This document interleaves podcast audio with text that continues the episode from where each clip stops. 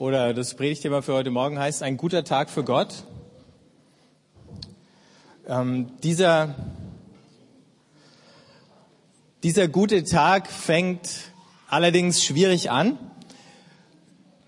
denn wenn ihr mitlesen wollt, äh, in Jesaja 58 gleich, ich lese nur die ersten paar Verse, die noch nicht auf der Folie sind, äh, vor.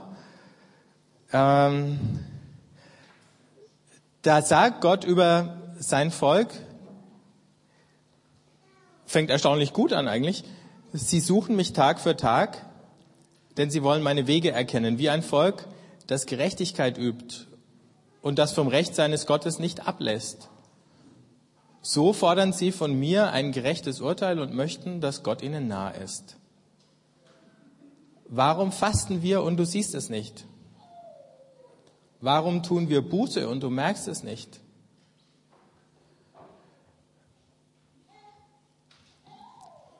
Das ist eine Erfahrung, die wahrscheinlich manche von uns zumindest so auf der individuellen Ebene gemacht haben, aber vielleicht auch eine, die wir ab und zu miteinander machen, dass wir äh, gerade versuchen, unser geistliches Leben zu vertiefen und dann ähm, scheinbar keine Resonanz kommt.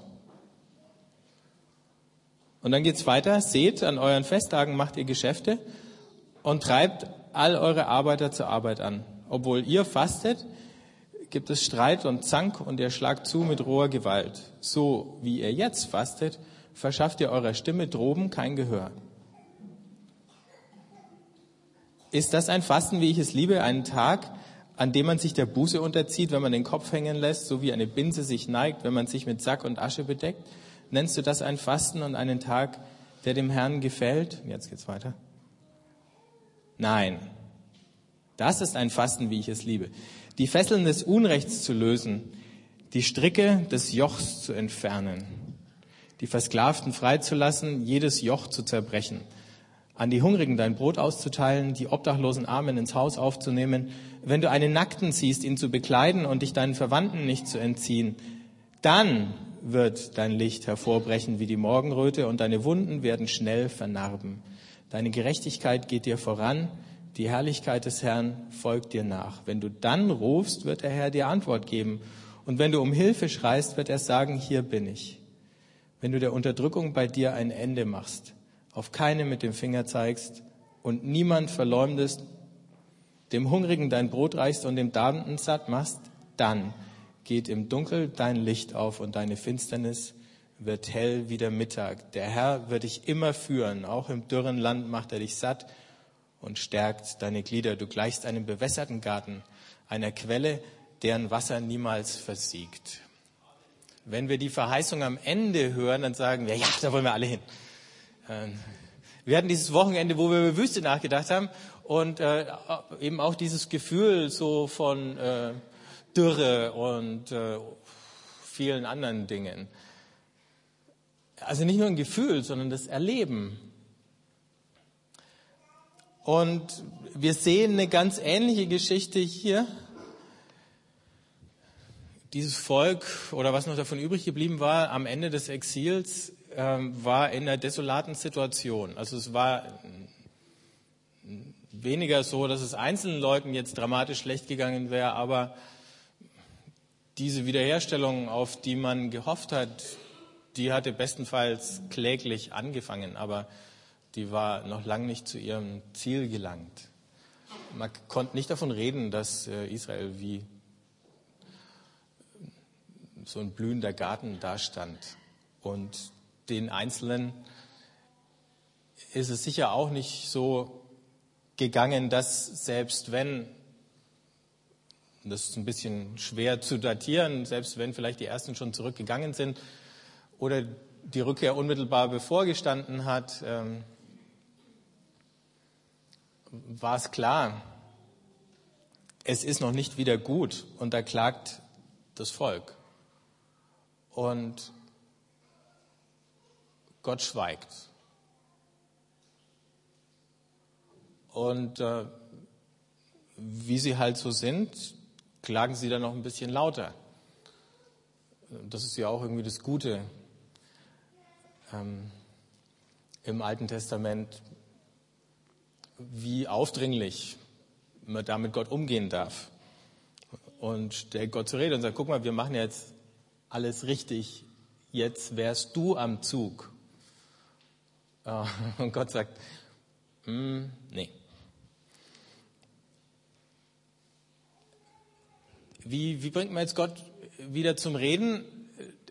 Irgendwann redet er von sich aus in dem Fall und schickt diesen Propheten los und erklärt, warum die Standardmethode zur Lösung geistlicher äh, Probleme versagt hat. Die Standardmethode haben wir hier beschrieben bekommen. Ja. Ähm, und für sich genommen ist an der Standardmethode noch gar nichts so falsch. Ähm, ich habe das aber beobachtet in der Menge von Gesprächen, egal in welchem Zusammenhang, ob äh, in einzelnen Gruppen oder in der Gemeinde, in unserer Gemeinde und in anderen Gemeinden. Du kommst in eine Zeit, wo es Probleme gibt. Ähm, du kommst in so eine Phase, wo plötzlich das Gefühl da ist, Gott hat sich zurückgezogen, er schweigt. Und ähm, dann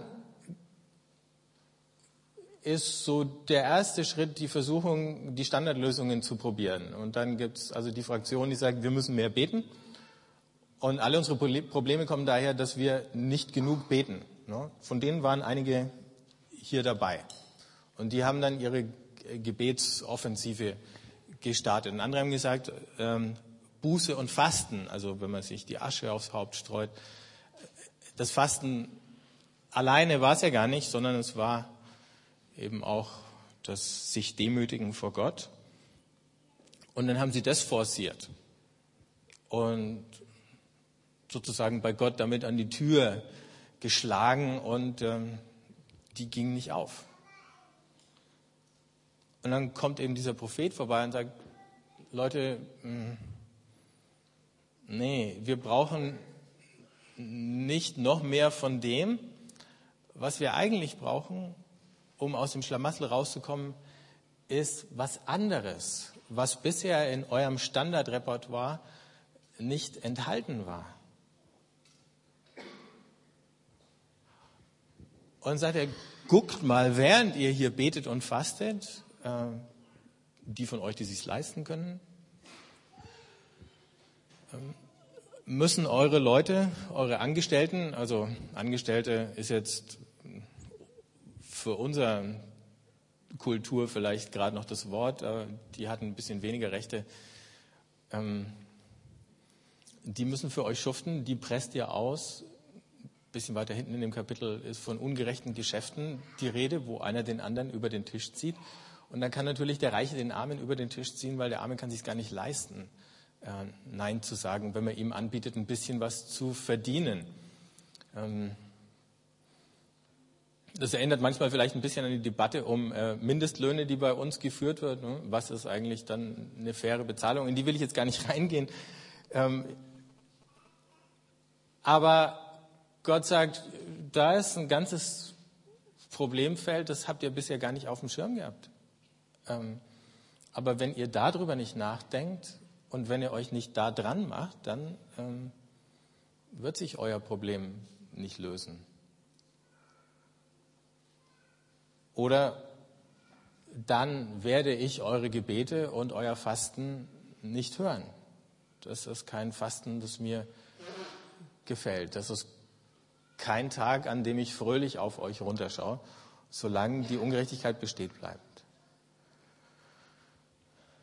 Und jetzt sehen wir hier zwei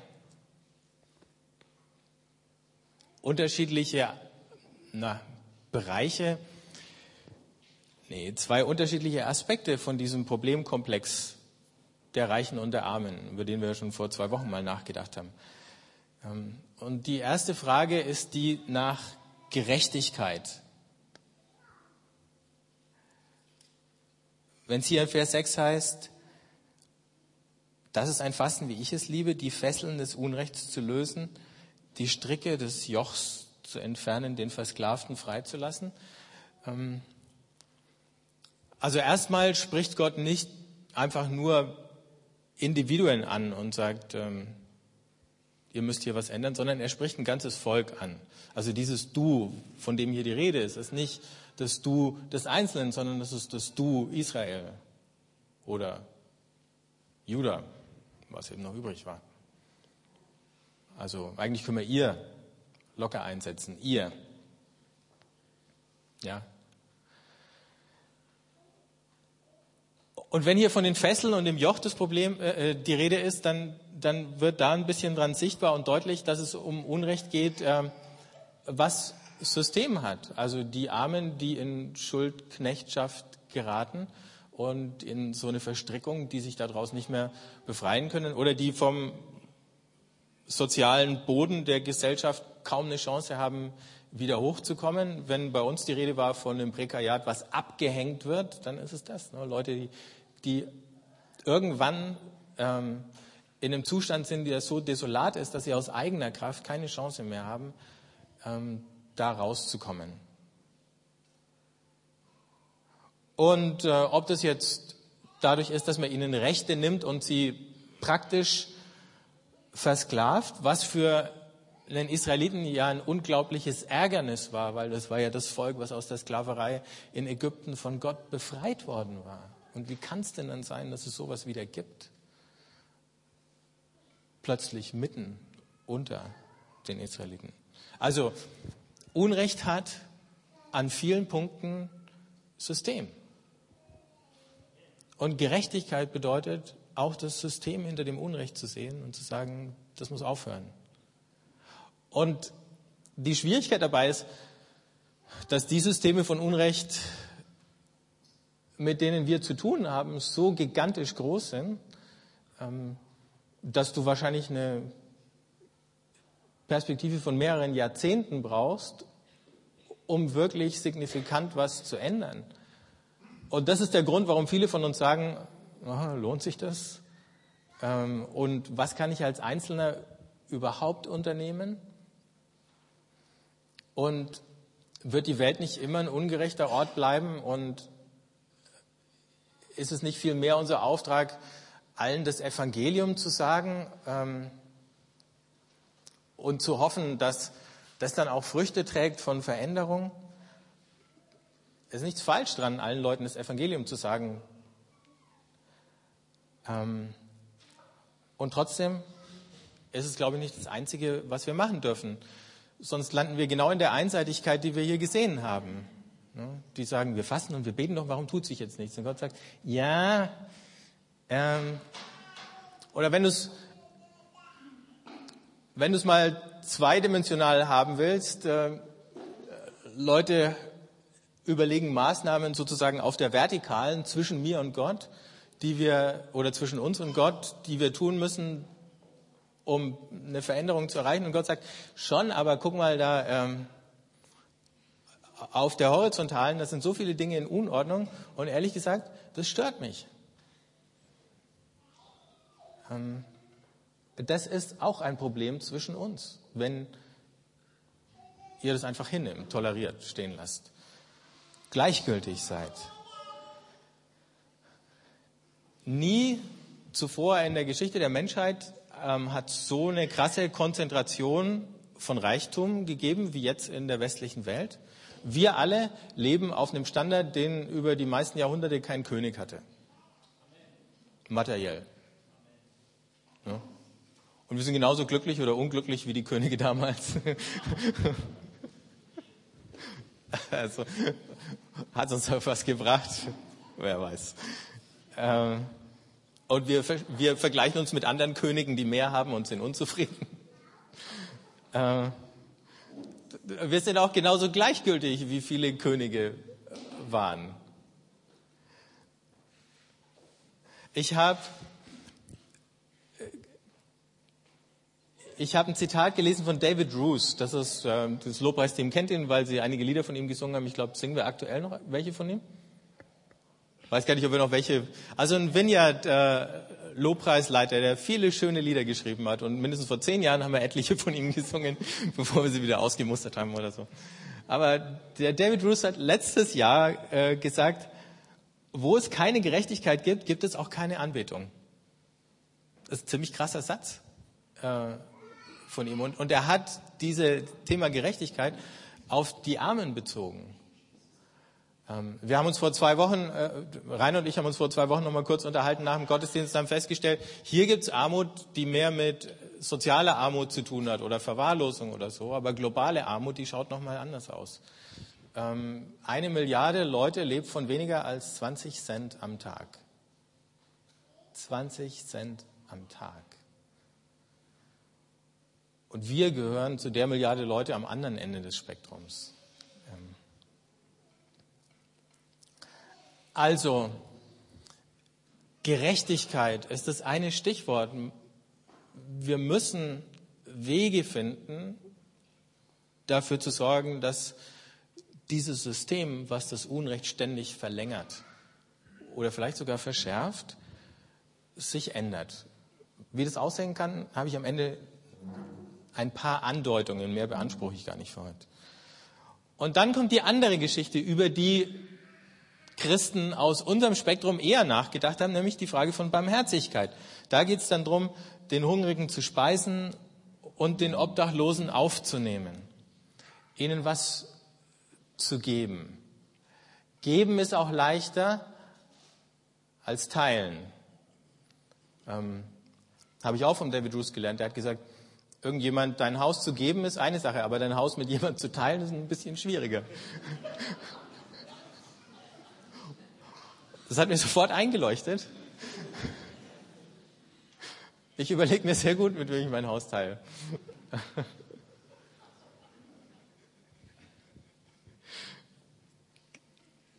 Und, und oft ist es so, dass Dinge, über die wir nachdenken, auf der Ebene von Barmherzigkeit liegen. Und Barmherzigkeit lindert die Not und das ist, die wendet sich dem Einzelnen zu. Und es ist nichts falsch an Barmherzigkeit, nur manchmal ist Barmherzigkeit halt zu wenig, ähm, wenn sie nicht mit Gerechtigkeit verbunden wird. Und manchmal wird Barmherzigkeit sogar missbraucht. Ich hatte die Woche eine Diskussion mit Leuten aus verschiedenen anderen Gemeinden und dann ging es um alle möglichen äh, sozialen Projekte. Und dann äh, sind wir irgendwann an den Punkt gekommen, dass wir gesagt haben, naja, die Stadt ist begeistert, wenn du ehrenamtlich äh, mitarbeitest und die äh, freut es und sie honorieren das und sie fördern das, wenn sie es können. Die, die Mittel sind begrenzt, aber manchmal hast du fast den Eindruck, die Begeisterung hat halt auch damit zu tun, dass es manchmal eine willkommene Gelegenheit ist, irgendwo was einzusparen, wenn jemand freiwillig irgendwas macht äh, und sich da ein bisschen aus der Verantwortung zu stehlen. Je nachdem, was du für eine christliche Prägung hast. Ich habe neulich jemand aus Amerika gehört, der hat gesagt, eigentlich sollte sich der Staat gar nicht um die Armen kümmern. Das ist doch Aufgabe der Christen. Da habe ich gedacht, nee, das ist, wenn man Barmherzigkeit auf Kosten von Gerechtigkeit äh, definiert. Der Staat hat eine Aufgabe, für Gerechtigkeit zu sorgen. Und wir als Leute, die diesen Staat ausmachen, äh, wir als Leute, die diese Regierung wählen und auch zur Verantwortung ziehen müssen, wir müssen dafür sorgen, dass der Staat Gerechtigkeit schafft.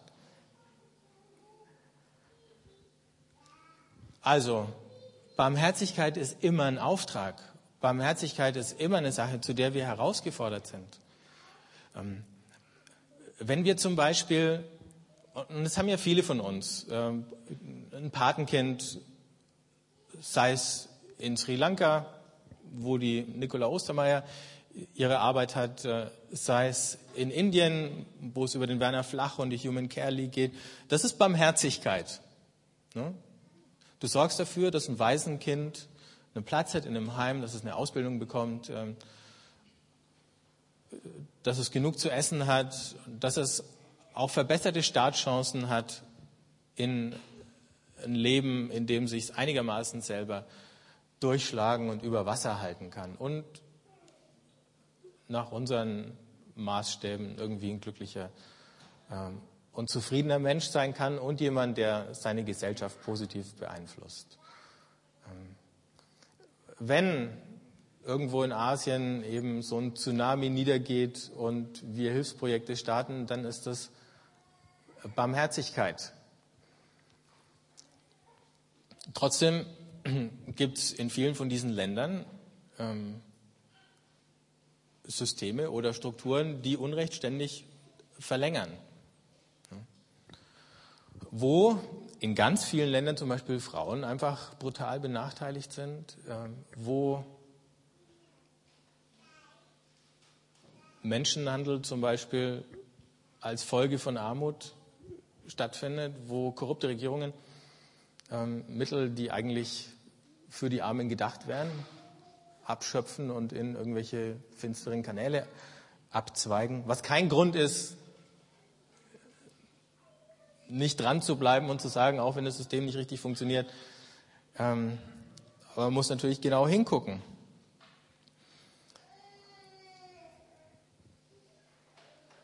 Diese Sachen sind manchmal so schwierig und so komplex, dass man einfach davor äh, verzweifeln möchte. Damals war es einfach leichter. Damals saßen die Armen äh, direkt vor der Tür und du hast tatsächlich die Chance gehabt, innerhalb von ein paar Monaten oder von ein paar Jahren ähm, sowas wie Gerechtigkeit wiederherzustellen und einen Ausgleich wiederherzustellen. In dem Fall damals hat es, glaube ich, für viele Arme auch bedeutet, du gibst ihnen einfach ein Stück Land, ähm, mit dem, das sie bewirtschaften können, von dem sie leben können, wo sie eine Existenzgrundlage haben. Heute heißt das zum Beispiel, du gibst Leuten Kleinkredite. Das funktioniert in fast allen Fällen fantastisch, ähm, wo man das macht. Waren interessanterweise Christen, die die Idee mit den Kleinkrediten entwickelt haben, selbst wenn jetzt der, oh, jetzt habe ich den Namen vergessen, aus Bangladesch den äh, Friedensnobelpreis dafür äh, bekommen hat. Aber es ist völlig egal, wer dir das Geld gibt, wenn du damit wieder auf die Beine kommst. Ne? Diese Kleinkredite gehen fast alle an Frauen. Und Frauen fangen kleine Geschäfte an und die kriegen die wirtschaften damit und oft ist es so, dass sie praktisch morgens das Geld bekommen und abends wieder äh, zurückzahlen können. Ähm, das sind Dinge, die man machen kann. Aber, das war der andere Punkt, wir müssen diese Perspektive von Gerechtigkeit im Blick halten. Und manche Dinge können wir nur indirekt beeinflussen, aber es ist kein Grund zu sagen, wir machen gar nichts. In der Geschichte der christlichen Kirchen und in der Geschichte der christlichen Mission war es eben oft genug so, dass wir gesagt haben, naja, ähm, Hauptsache das Evangelium. Und im Laufe des 20. Jahrhunderts ähm, hat es einen Lernprozess gegeben, eben weil diese Kluft von Arm und Reich so weit auseinandergegangen ist. Und weil wir gemerkt haben, niemand kann sich isolieren von diesen globalen Problemen. Wenn eben nichts passiert, ähm, dann spüren auch wir irgendwann den Effekt.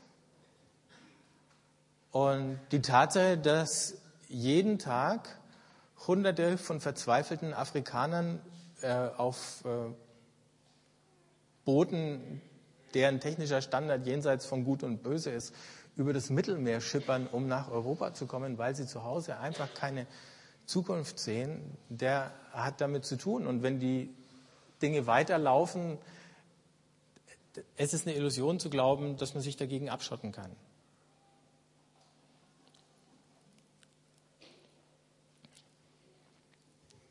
Und das ist eine Sache, die wir lernen können von den Propheten. Zu sagen, es ist kein Entweder-Oder, diese Vertikale, wo wir uns direkt an Gott richten.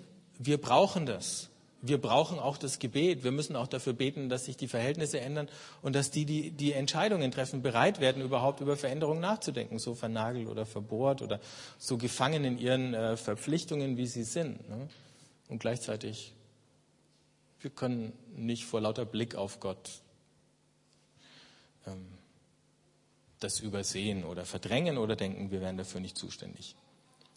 Nur zwei so Sprüche zum Nachdenken für die Woche für euch und dann schauen wir uns noch ein paar Zahlen an. Ähm, Jürgen Moltmann, der hat mal gesagt, die Alternative zwischen Evangelisierung und Humanisierung, zwischen innerer Bekehrung und verbesserten Bedingungen oder zwischen der vertikalen Dimension des Glaubens und der horizontalen Dimension der Liebe ist unhaltbar. Nochmal, du kannst die zwei Dinger nicht auseinandernehmen. Es ist ein und dasselbe. Und es ist nicht erst das eine und dann das andere sondern es ist immer Beides. Und noch ein bisschen schöner oder knackiger, Emilio Castro, der war mal äh, Generalsekretär des Weltkirchenrats. Es gibt nur ein Ziel, das Reich Gottes. Es gibt nur einen zentralen Bezugspunkt, Jesus, den König. Und es gibt nur einen geschichtlichen Brennpunkt, die Armen und die Machtlosen.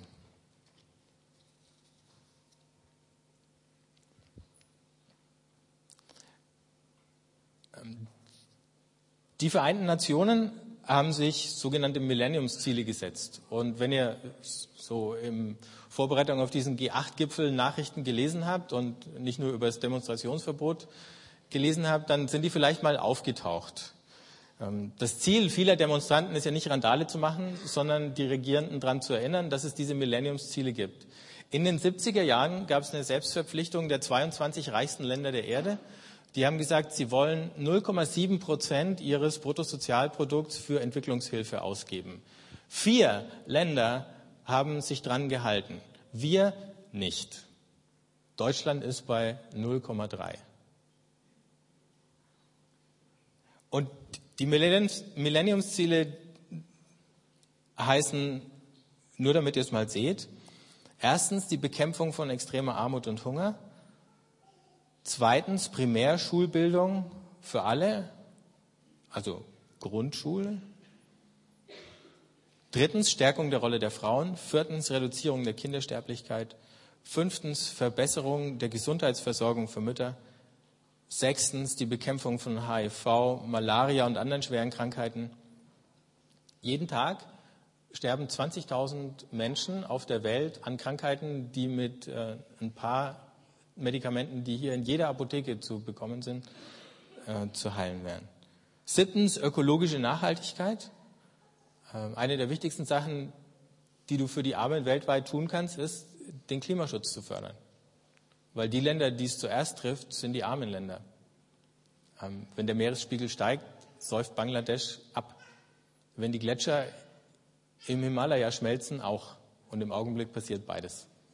Da wohnen was, 80 Millionen Leute in Bangladesch? Oder 100? Ich weiß es gar nicht. 100, ne? Ähm, wo sollen die hin? Wir können schon mal ein Bett aufstellen. Und letztes Ziel, globale Partnerschaft für die Entwicklung und faire Handelsbedingungen. Und noch ein paar Zahlen hinterherzuschieben. 800 Millionen Menschen sind unterernährt. Ein Achtel der Weltbevölkerung. Eine Milliarde Menschen haben keinen Zugang zu sauberem Trinkwasser. Es würde 9 Milliarden Dollar im Jahr kosten, das zu beheben. Mehr als 120 Millionen Kinder haben keine Chance auf Schulbildung. Mehr als 100 Millionen Kinder leben auf der Straße und wir haben weltweit 875 Millionen Analphabeten.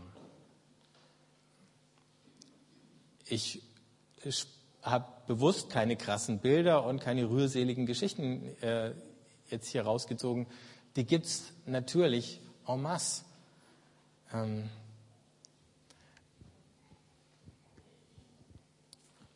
Aber Fakt ist, wir auf der reichen Seite der Erde leben definitiv auf Kosten der Armen. Und man muss sich fragen, was passiert, wenn nichts passiert. Viele Kriege haben damit zu tun, das ganze Terrorismusproblem hat damit zu tun, vor allen Dingen, dass Leute keine vernünftige Perspektive für sich sehen und dann Hassprediger hingehen können und Anklang finden mit ihren Parolen sagen, schau, ich zeig dir einen Reichen. Ähm, Im Grunde ist es bei uns mit dem Hitler auch funktioniert. Nach der Weltwirtschaftskrise. Dass der als Verführer gekommen ist und sich den Zorn oder die Verzweiflung der Massen, und zwar der armen Massen, zunutze gemacht hat. Und äh, warum sollte es in anderen Ländern anders sein? Es gibt eine Menge Initiativen im Augenblick, äh, die das in den Brennpunkt, in das Bewusstsein der Aufmerksamkeit der Leute richten. Und eine, die wahrscheinlich für uns naheliegend ist, ist die Micha-Initiative. Ähm, kommt ursprünglich aus Amerika, da heißt es Micah Challenge und es ähm, bezieht sich auf ein Wort beim Propheten Micha.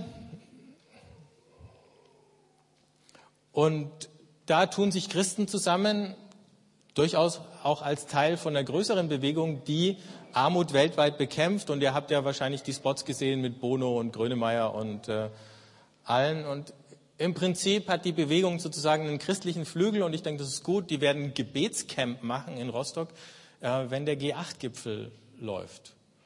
Äh, und wer Lust hat, von euch hinzufahren, im, also Ende der Pfingstferien, 7. Juni, glaube ich, ähm, warum nicht? Eine feine Idee. Weil wir müssen beten und wir werden auch heute miteinander dafür beten. Aber wir müssen auch mehr, wir müssen auch unsere Politiker an ihre Verantwortung erinnern, weil sie sind ja unsere Mandatsträger. Und da habe ich, genau, mir mal die Folien von der Micha-Initiative oder ein paar rausgegriffen. Ähm, da muss noch eine davor gewesen sein, nicht? Okay.